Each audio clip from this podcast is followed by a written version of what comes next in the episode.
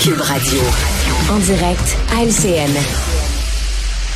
Ah, c'est pas très clair qui a invité qui, euh, qui a averti qui, PQ, CAC. Enfin, il y avait un petit peu de confusion sur la colline. Mais toujours est-il que cet homme présenté comme un suprémaciste blanc n'est plus sur la liste des invités à ces consultations sur l'immigration euh, demain. On veut euh, vous entendre là-dessus. Bonne décision, Emmanuel? Qu'est-ce que tu en penses? Non, absolument pas. Euh, surprenamment, peut-être je vais vous surprendre.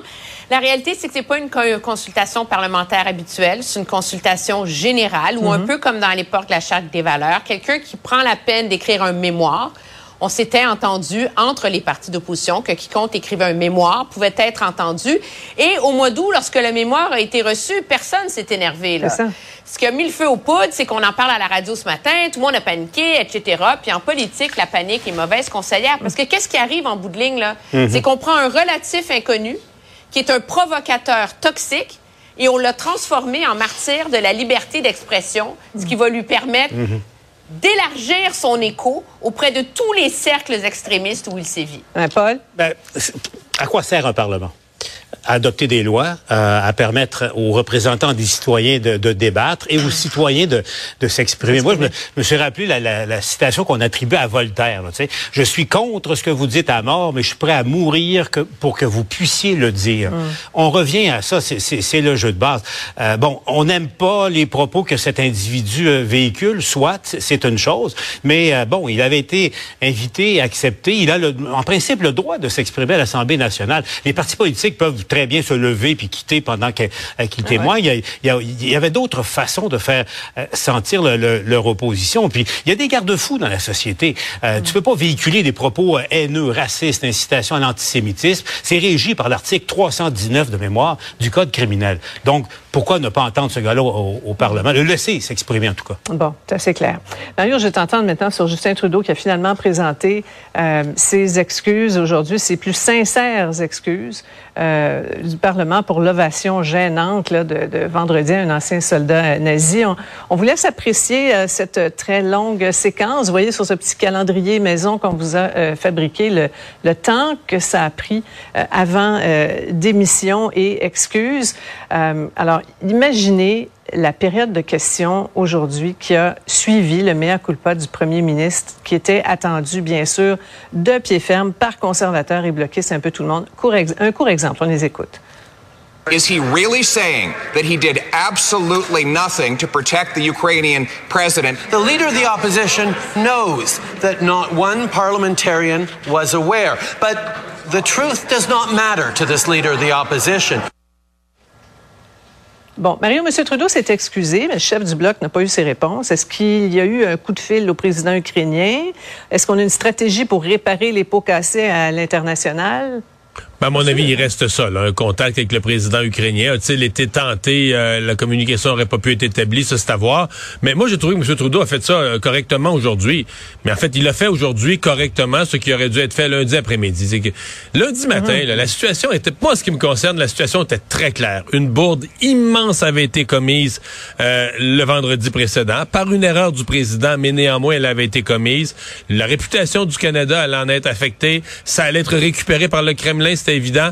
Alors, c'est le principe tu sais, s'il y a un dégât sur votre plancher, là, si vous le mopez pas tout de suite, si t'attends deux jours pour le mopper, il en, il en non mais il en rentre d'un crack, il en rentre d'un crack, il en sèche un peu, il en sèche un peu, il en rentre d'un crack, c'est plus ramassable.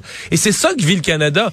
Lundi, on aurait dû demander au président de démissionner. M. Trudeau aurait dû faire ce discours à 14 heures à l'ouverture des travaux lundi. Et donc là, hmm. t'éponges le problème le plus rapidement possible. Là, en 48 heures, la nouvelle a fait là chaque jour dans les médias du monde entier. Cette nouvelle revenait, revenait, elle a été utilisée ben, par la Russie. Ouais. Ouais, D'ailleurs, Paul, tu parlais à M. Bobry hier.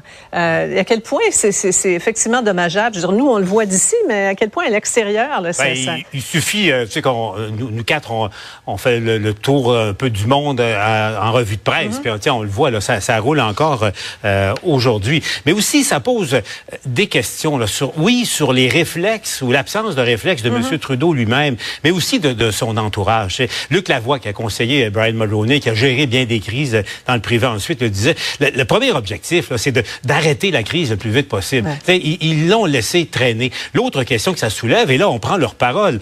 L'autre premier ministre n'a rien eu à voir, à avoir pardon, sur la liste des, des invités. Marc-André Leclerc, qui a travaillé pour Stephen Harper, et euh, Luc, qui a travaillé pour Brian Mulroney, dit, euh, un instant, à l'époque, le cabinet du premier ministre veillait à ces détails-là pour pas qu'une chose comme celle-là nous ben, pète en plein visage. C'est ça, Emmanuel. Puis moi, je pense qu'on peut pas tourner la page là-dessus. Puis le but, c'est pas de s'acharner sur M. Trudeau. Là. Même si on, croit la thèse qui était pas au courant, là, à un moment donné, si on veut pas que ça se reproduise, là, il faut trouver une solution. Il, mhm. faut, il faut comprendre ce qui s'est passé, mhm. qui a échappé le ballon? Puis dans la mesure, moi je suis bien d'accord qu'il faut protéger l'indépendance du Parlement, puis qu'objectivement, on veut pas que ça soit le gouvernement qui décide qui a le droit de rentrer ou pas.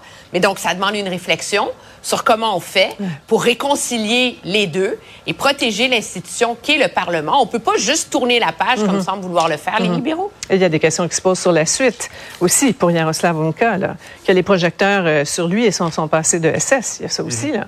Oui, ben en Pologne, il y a quelqu'un qui veut l'extrader. Il y a le Kremlin qui tourne le fer dans la plaie. Bon, je pense qu'ils font plus ça pour faire mal paraître le Canada. Mais effectivement, lui se retrouve exposé euh, avec euh, un certain nombre de points d'interrogation sur son passé. parce qu'on n'a pas de preuves euh, qu'il y a eu des crimes de guerre, mais il a appartenu au SS. Ça soulève des questions. Oui, déjà beaucoup. Un petit voyage à Ottawa qui risque de lui coûter cher à lui hmm. aussi. Merci beaucoup, Paul, Mario, Emmanuel. À demain. Au revoir. Au revoir. Une autre vision de l'actualité. Cube Radio. C'est ce qui complète euh, cette émission, notre émission de ce jour, de ce mercredi. Merci d'avoir été des nôtres. À demain.